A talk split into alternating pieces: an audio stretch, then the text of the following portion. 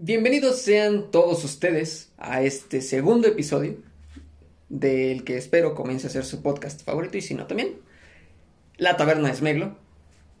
Eh, muchas gracias por haber escuchado el episodio anterior, por haberlo compartido a quienes lo compartieron y por expresarme sus comentarios a quienes me los hicieron llegar de una u otra forma. De verdad, muchísimas gracias. Um, con el tiempo espero ir mejorando. Si no, pues, ¿qué sentido tendría sacar esto? Muchísimas gracias, de verdad. Eh, si saben de alguien que, que le gustaría escuchar algo nuevo, compártanselo. Si a ustedes no les gustó, también compártanlo. De verdad, a alguien, a alguien le, va a gustar. Y pues muchísimas gracias, de verdad.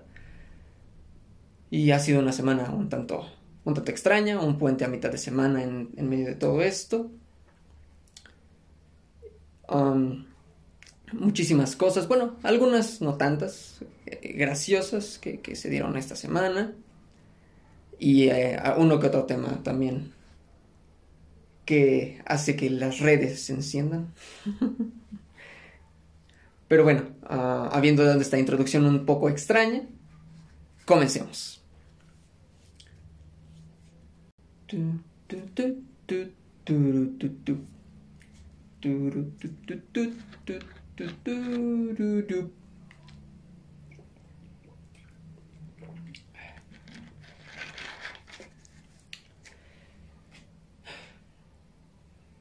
Y bueno, una vez dada esa, esa introducción, uh, espero hayan pasado un, un excelente 14, 15 y 16 de septiembre. Que hayan comido lo que hayan. Lo que hayan comido. no, que hayan disfrutado lo que comieron en su cena de noche mexicana. Que no se hayan empachado, que no se hayan puesto malitos del estómago. Que hayan disfrutado en lo que cabe en nuestras posibilidades. Que hayan echado relajo, que no hayan echado cohetes, por favor. O al menos no de los que explotan fuerte. Algunas lucecitas y mechas, pues está bien. No hacen daño a nadie, nada más a nuestros ojos. Tampoco las ven directamente. Pero espero no hayan echado cohetes porque pues ya saben. Que también es todo un tema. Ya saben que, afecta a nuestros oídos y a los perritos y a los animales domésticos. Pero también está la industria de artesanos, de, de juegos pirotécnicos, que también pues es una industria no muy bien regulada desde mi punto de vista, entonces pues bueno, solo espero que no, hayan tronado de esos cohetes, ningún cara de diablo ni esas cosas. Si no saben de lo que hablo, pues nada más googleenlo o búsquenlo en YouTube algún video de un, un cohete cara de diablo, un Hulk, un cara de tigre. Nunca he tronado uno de esos, debo, debo ser honesto. No he llegado hasta esos extremos, solo pues colitas de ratón, brujitas, abejorros, de los que no explotan, pues. Sin hacer daño a nadie, recuerden. Entonces, pues bueno, espero hayan pasado eh, una, una, bonita semana. Fue un, una semana extraña, ya lo mencionaba yo en la pequeña introducción, con un, un día de asueto en medio, literalmente. Que no sé ustedes, pero a mí se me hizo muy extraño. Yo sentí que el, jueves fue lunes, o sea, yo sentía, no, pues es domingo, entonces al siguiente día voy a tener lunes y voy a tener que estar ocho horas frente a mi computadora, como también a lo mejor ustedes, compañeros estudiantes que me escuchan, también la están padeciendo. Dije, pero pues no, no era, no era domingo, era, era, era miércoles, un miércoles muy extraño, un miércoles que, que vi que muchas personas dijeron que parecía primero de enero, inicio de, de año, porque sí no había nada de gente en las calles, bueno, no más de la, de la normal, pero ahora sí estaban las calles más vacías de lo habitual que es lo que deberían de estar, pero pues bueno. Uh, pocas tiendas abiertas, muchas personas crudas. Yo no me incluyo, yo no me incluyo. Pero sí fue un, un día bastante extraño. Y estaba yo comentando algo muy gracioso. Desde mi punto de vista, claro, a lo mejor diferimos en muchas cosas. Pero era que, no sé si recuerden, que en sexenios pasados, antes de, que empezara este mandato, siempre, por alguna razón, cada 15, bueno, cada fecha cercana al, al 15 de septiembre, que se da el grito a las 11 de la noche, uh, se convocaba en redes sociales o alguna cadena por correo cuando el correo era más usado que, Facebook o que Twitter, que no fuéramos o que no se fuera, en el caso a la Ciudad de México, que es donde el presidente de la nación da el grito, de manera oficial, por, por decirlo así. Y se decía que no fuera la gente a, gritar, a dar el grito de independencia, de inicio de independencia. Porque el mal gobierno, porque X cosa, eh, bueno, no X cosa, no es cualquier cosa, eh, algún, alguna situación de esa, de esa índole. Pues por el mal manejo del gobierno, el mal manejo de la economía, de las riquezas. Y curiosamente este año nadie fue a dar el grito a la plancha del Zócalo en la Ciudad de México sin haberlo convocado es la primera vez desde que yo estoy vivo que veo que nadie va. No porque no quisieran, sino por lo que estamos viviendo. Entonces se me hizo muy curioso el, ver cómo en otros años la gente se esmeraba por difundir el mensaje de no, no ir a dar el grito a, la plancha del Zócalo. ¿Sí es la plancha del Zócalo? Creo que sí. Bueno, a dar el grito allá en la Ciudad de México. Y pues al final la gente seguía este, asistiendo.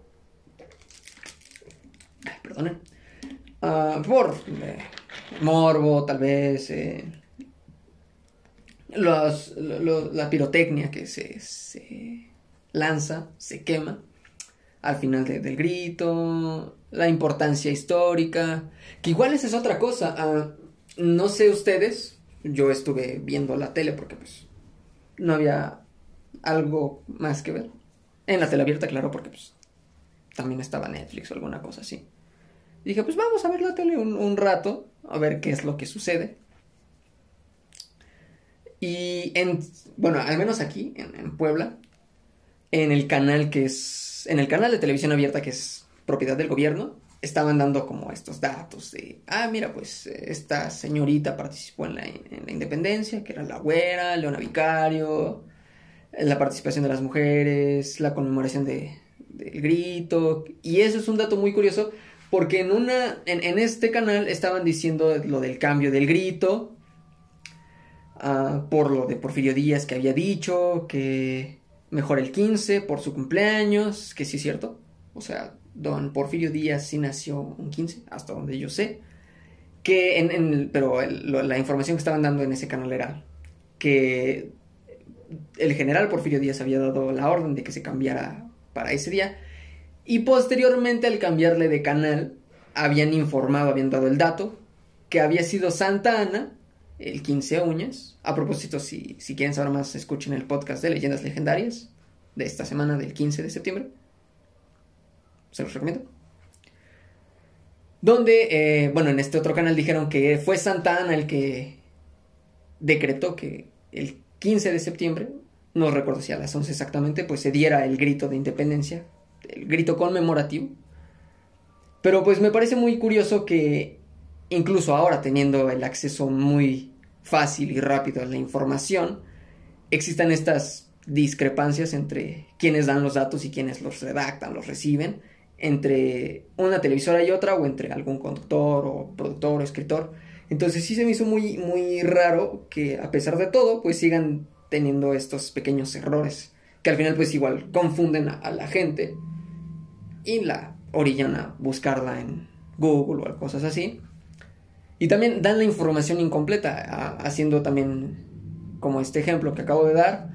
En este mismo canal del gobierno de Puebla habían dicho que cuando dio el grito a Porfirio Díaz, sonó la campana pero al sonarla en este, en este grito, como se acostumbra, no sonó, o sea, al momento de hacer el movimiento para que sonara la campana, no sé cómo se llame, tirar el lazo, jalar la cuerda, para que sonara la campana, no sonó. Acto seguido, bueno, no acto seguido, este, cambiando el canal, cuando había terminado la explicación, estaban dando la explicación del por qué no había sonado, y el hecho fue que algunas personas se infiltraron y le pusieron como trapos ah, alrededor por dentro de la campana. Y eso hizo que no sonara, eh, no sé cómo se llame esa parte de, la campana. Eh, es como lo que tenemos en la boca, la úvula, la cosita esta, bueno, esa que se mueve para cuando la campana hace sonido, entonces al momento de esa cosa golpear en los contornos internos de la campana, pues no sonó, entonces pues desde ahí ya estaban haciendo las fechorías algunos, sus travesurillas, algunas personas, como cuando a Felipe Calderón le, le apuntaron directamente con un láser verde a los ojos en uno de sus gritos de independencia, que igual estuvo muy gracioso. Bueno, más o menos. Porque igual, ¿qué potencia ha de tener ese láser? Yo sé que se pueden conseguir fácilmente en internet, pero pues en ese entonces, pues quién iba a, decir, ay, voy a llevar un láser, voy a comprar este láser por Amazon, donde sea, y lo voy a llevar al grito y voy a agarrar y se lo voy a apuntar en la cara a, a Felipe Calderón. Que igual no sé si ese mismo láser, si ustedes son fanáticos del fútbol, y el fútbol mexicano en concreto, ah, cuando México llegaba, la selección mexicana llegaba a tener algún partido dentro de, México, ah, siempre había alguien que estaba apuntando con el láser al portero de la selección contraria, al árbitro, y también en alguna, no me acuerdo si fue en alguna final de, de un clausura o una apertura de fútbol mexicano, Ah, estuvo suspendido un buen rato porque había alguien en las gradas que estaba apuntando al portero o a los porteros con el láser verde, entonces es como todo es parte de un mismo universo, fue la misma persona, fueron diferentes, es la banda del láser verde. Hasta el momento desconocemos esta información. entonces, pues bueno, eso es lo que lo curioso de esta semana. Y también eh, me parece en San Luis Potosí, al momento de terminar el presidente, el alcalde, no sé, la verdad, de dar su grito y empezar a hacer las explosiones, a, empezar a hacer explotar o, prender la pirotecnia, los juegos pirotécnicos. Ah, ya saben que cuando es algún evento de esta magnitud, pues existe un intérprete para las personas eh, sordas, el intérprete usa, hace uso del lenguaje de señas mexicano, la lengua de señas mexicana, perdón. Y el video estuvo, ese fragmento viralizado porque al momento de que los, los fuegos artificiales estaban siendo proyectados en la pantalla, pues la persona hizo la seña para él en, lengua de señas mexicana de un, fuego artificial explotando. Y bueno, eh, la gente empezó a decir, pues sí, ¿cómo representas eso? Pues si lo estás viendo, las personas sordas pues no escuchan el, fuego artificial. ¿Y por qué se las? Bueno, solo se indica. No sé si le habrá dado la, la indicación, el orden de decir, oye, pues cuando pasa esto hazlo, cuando no, no o mejor no, pero pues fue, fue algo gracioso que se estuvo viendo, porque pues como ibas a estar representando la seña de, de fuego artificial. Digo, si no lo estuviéramos viendo, estoy de acuerdo, pero no lo estábamos escuchando. Que también es algo de lo que se ha hablado no lo, lo suficiente desde mi punto de vista otra vez, porque pues es un podcast donde es mi punto de vista, que no sé si leyeron que alguna o algún intérprete que estaba al mismo tiempo mientras Andrés Manuel daba su conferencia en las mañanas, pues esta persona hacía la interpretación para las personas sordas en lengua de señas, pero a alguna señora ama de casa que bueno, no ama de casa estoy eh, poniéndole ahí algún trabajo que tal vez no es. Alguna, una, una mamá en su casa estaba viéndolo y no sé si era por, su, por algún pariente que ella sabe lengua de señas o ella misma.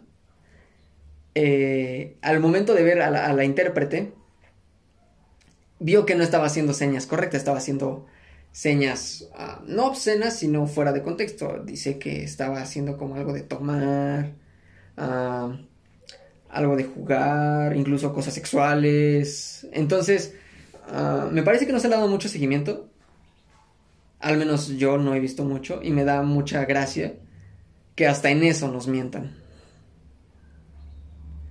Y yo eh, siendo apenas un estudiante primerizo de la lengua de señas, pues yo no sabría distinguir en estos momentos, pero no se me hace imposible que la intérprete que hayan puesto o el intérprete que hayan puesto pues haya confundido señas que sí es una es una lengua complicada porque pues todo tiene que ver con gestos, manipula eh, cómo haces tus manos, hacia dónde diriges las señas, hay señas eh, que son direccionales, se tiene que dirigir siempre con el sujeto primero, entonces sí entiendo que sea complicado, pero pues si estás siendo intérprete ya de algo de esa magnitud, pues tienes que saber tu chamba, saber bien la lengua y hacerlo bien y no quedar o hacer dar mensajes erróneos. Y pues sí es lo que me dio me dio curiosidad el, saber que hasta en la lengua de señas a veces nos mienten. Y el señor, el, el intérprete que hizo la seña de explosiones de juegos artificiales. Y otra cosa, para cambiar de tema un poco, es... Permítanme, voy a tomar agua. Listo. Es el hecho de el orden en el cual nosotros lavamos los trastes.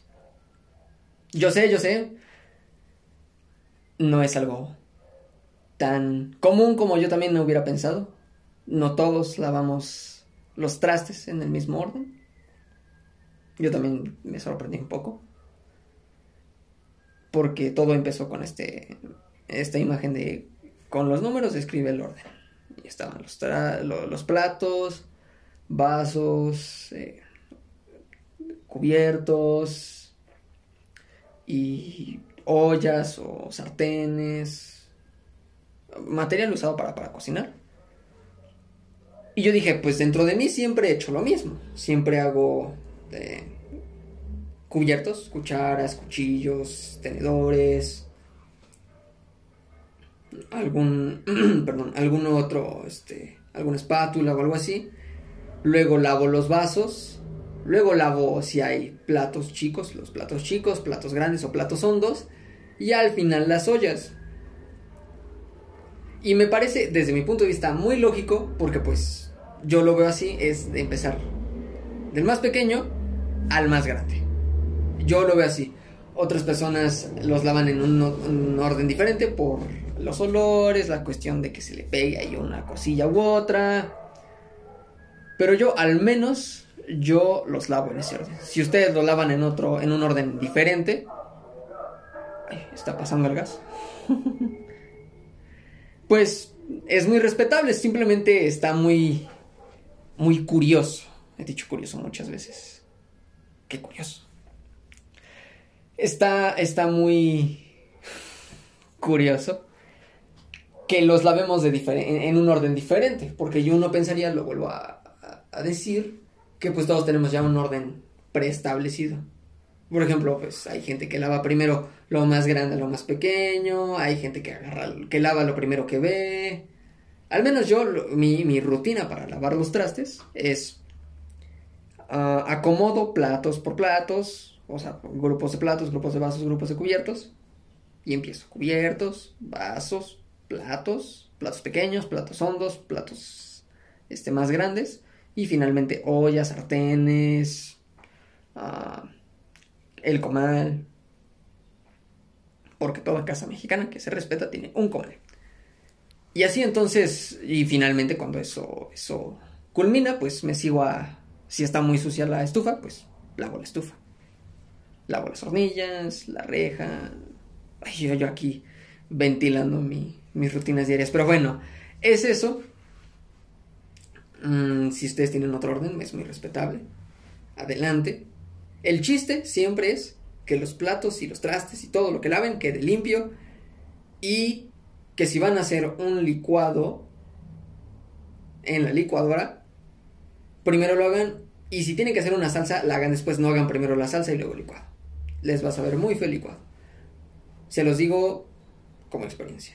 Ya me pasó una vez que se usó la licuadora para hacer una salsa verde. Se lavó. Yo, todo confiado, eh, tomé el vaso de la, de la licuadora, puse mi leche, puse mis... Eso está mal. Puse la leche, puse la leche de caja, de mis ingredientes, lo licué, me lo serví en un vaso y al probarlo me supo a salsa verde. Está además decir que no le eché la culpa a nadie, pues ¿por qué? No tenía caso echarle la culpa a aquella persona que haya lavado la licuadora. Pero pues bueno, me tuve que tomar mi licuado sabor salsa verde con... ¿Qué fue, sabes? Creo que fue plátano y avena. Pero pues sí. Y una vez también ah, mi, mamá eh, nos preparó licuado, pero en lugar de echarle vainilla, entiendo que haya sido por la desmañanada tal vez, pues le echó salsa de soya. Y no sabe tan mal, hasta eso y no supo rico, ah, no supo ni salado ni ácido, supo diferente, pero no supo raro. Entonces, si en algún momento se llegan a equivocar al momento de echar de vertir su salsa, su, su vainilla y se confunden con salsa de soya, pues bueno, no se preocupen, por experiencia propia les digo que no sabe mal, no sabe nada mal. Y bueno, retomando también un poco lo de la semana extraña, que espero no se hayan confundido de clases con estas clases virtuales que nos están rompiendo la madre. Poco a poco acaban con nuestra cordura y nuestra nuestra salud mental. Un saludo a todos los estudiantes. Que no es nada fácil estar aprendiendo y estudiando la carrera que sea o la materia que sea, el grado escolar que sea desde casa. Digo, si fueran circunstancias diferentes, como pues que pudiéramos salir, eh, ver a nuestros amigos, además de estar ocho horas frente a nuestra, bueno, al menos en mi caso, ocho horas frente a la computadora sentado, pues sí te rompe la madre un poquito. El no salir. Como digo, si fueran circunstancias diferentes, pues ok, nos la llevamos un poco más leve. Pero pues sí, un saludo a todos. Esperemos esto pronto acabe para que podamos volver a pegarnos en la combi, al subirnos en el transporte público en el camino hacia nuestra universidad, hacia nuestra preparatoria, secundaria. Volver a, los momentos en los que se mentaban la madre los choferes, echaban carreritas, no echen carreritas por favor, se siente muy, muy feo, muy culero. cuando tú vas de pasajero y ves tu vida pasar, por eso eres pasajero en esos momentos. Yo creo que por eso nos llaman así. Cuando dos choferes echan carreritas, no sean cabrones, este, llevan vidas, no, no frieguen. Uno sí está siempre queriendo llegar vivo y ustedes echan carreritas. Igual son experiencias muy extrañas, cercanas a la muerte, otro tema que me estaban diciendo que, que tocara. Que, ¿Qué hay después de la, de la vida? Cuando nuestra vida finiquita, termina, ¿qué sigue? ¿Qué somos? ¿Qué hacemos? ¿Por qué?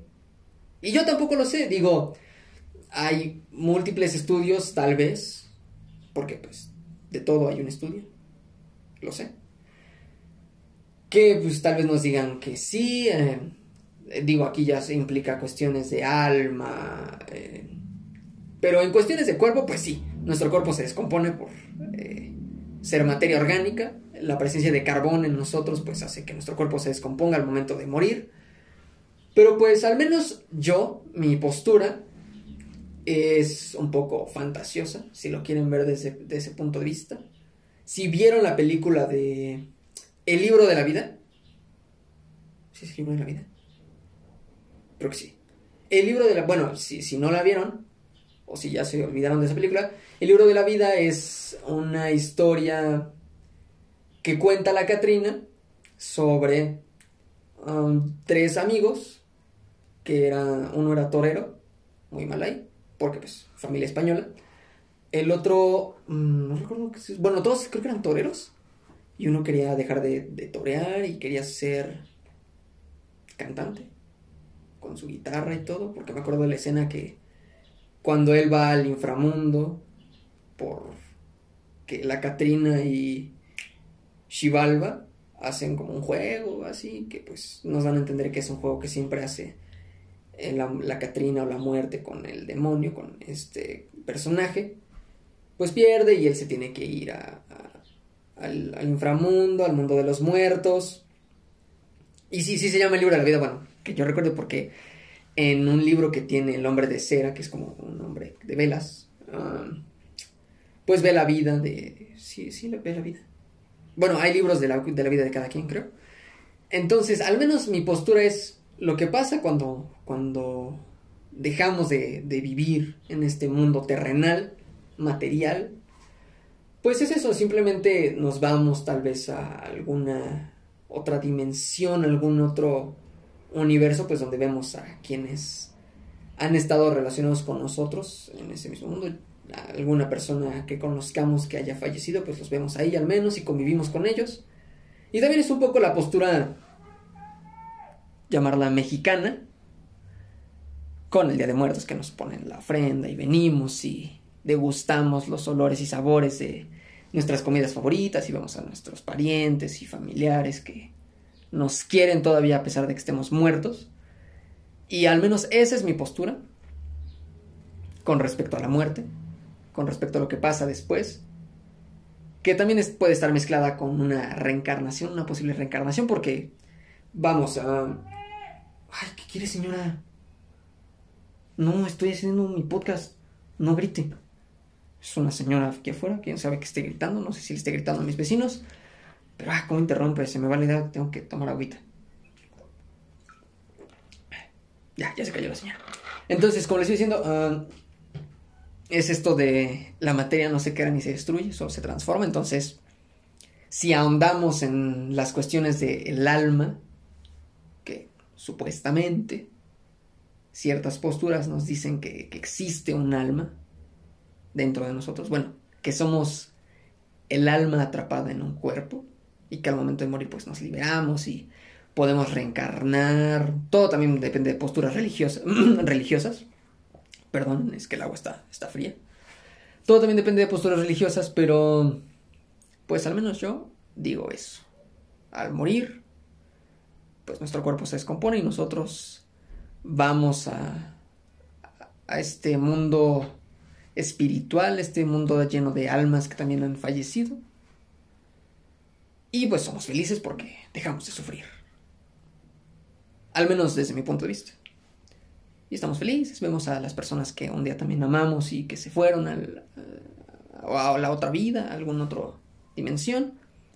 Y que con el paso del tiempo pues podemos reencarnar, que es, no me acuerdo si es una postura hindú la reencarnación de poco en poco, ¿sí, no?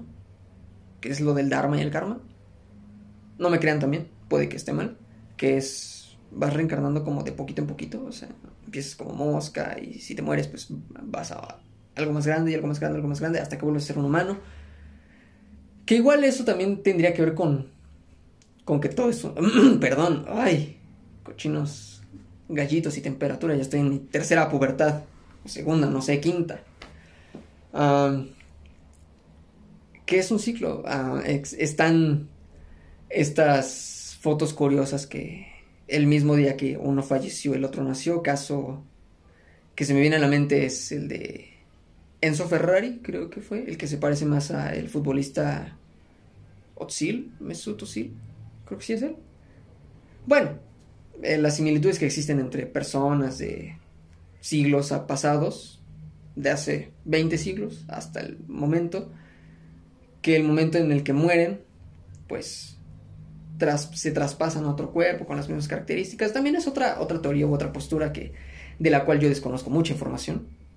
Pero pues también sí lo creo posible, porque pues, como les digo, no se crea ni se destruye, solo nos transformamos. Y pues estamos completando un ciclo, entonces, digo, si Simba y Don Mufasa ya nos explicaron todo eso y que no tiene fin.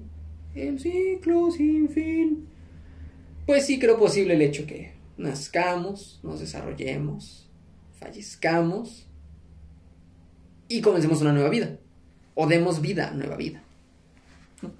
Entonces, al menos esa es mi postura en cuestión de la, de la muerte. Dejen ver cuánto tiempo vamos. Porque el pasado, el primer episodio fue de 22 minutos, fue menos de media hora. Me parece que apenas vamos para la media hora. Entonces, yo creo que esto sería todo por este, para este segundo episodio. Espero hayan disfrutado, se hayan distraído un poco de esta caótica situación que estamos viviendo. Yo sé que al momento de volverla a mencionar les regresa a la mente, pero pues miren, todo tiene un final. Y este, este podcast ha llegado, este episodio, perdón, ha llegado a su final. Espero gocen de buena salud, no se enfermen, tápense, está haciendo mucho frío, anden con calcetines, cuídense mucho, cuiden a sus familiares, si tienen que salir, salgan ah, con todas sus medidas de seguridad, con mucho cuidado. Si van a hacer una fiesta o eso, al menos no lo presuman en redes sociales. Si no quieren eso, yo sé que es un mal consejo, pero si van a hacer esas cosas, no lo presuman. Mejor no tomen fotos, disfruten si les da o no el bicho este asqueroso, culero, pues se informen, pero no suban historias de eso, no suban publicaciones de eso. Entonces, la recomendación de esta semana es, vean una película que les guste, que hace mucho no hayan visto. No sé, por ejemplo, yo que hace mucho no veo ¿Cuál será? Spider-Man. Por decir algo rápido, algo de bote pronto, pues es Spider-Man. Voy a ver Spider-Man esta misma tarde. A lo mejor. O me eché la saga completa. O las. O si hablamos de Spider-Man completo. Me ponga a ver las. ¿Qué son? Tres de Tobey Maguire. Dos de. Garfield. Y dos de Holland. Siete, siete películas. Tal vez vea las siete películas. Y se me acaba de ocurrir que tal vez para el próximo episodio pueda yo abrir el debate una vez más. Encender la mesa con qué actor ha hecho al mejor Spider-Man. Piénsenlo, analícenlo, vean la película que les gusta, que hace mucho no ven, vean nuevas películas, vean nuevas caricaturas, estén abiertos a, a opiniones diferentes cambien de opinión, para bien o para mal, no, mejor para bien. Sean felices, disfruten, disfruten esta vida, disfruten todo. Tengan una excelente semana. Muchas gracias por escucharme. Ya saben, recomienden este podcast, compartan, me hace muy feliz el saber que hay gente que me escucha del otro lado y que tal vez coincida o no con mis ideas, pero para eso es esto, para propiciar un diálogo, una reflexión ya parezco programa motivacional, pero pues necesitamos también de vez en cuando un poquito de motivación de algún lado diferente. Así que disfruten todo, disfruten su día, su tarde, su noche, su mañana. Saludos, hasta la próxima.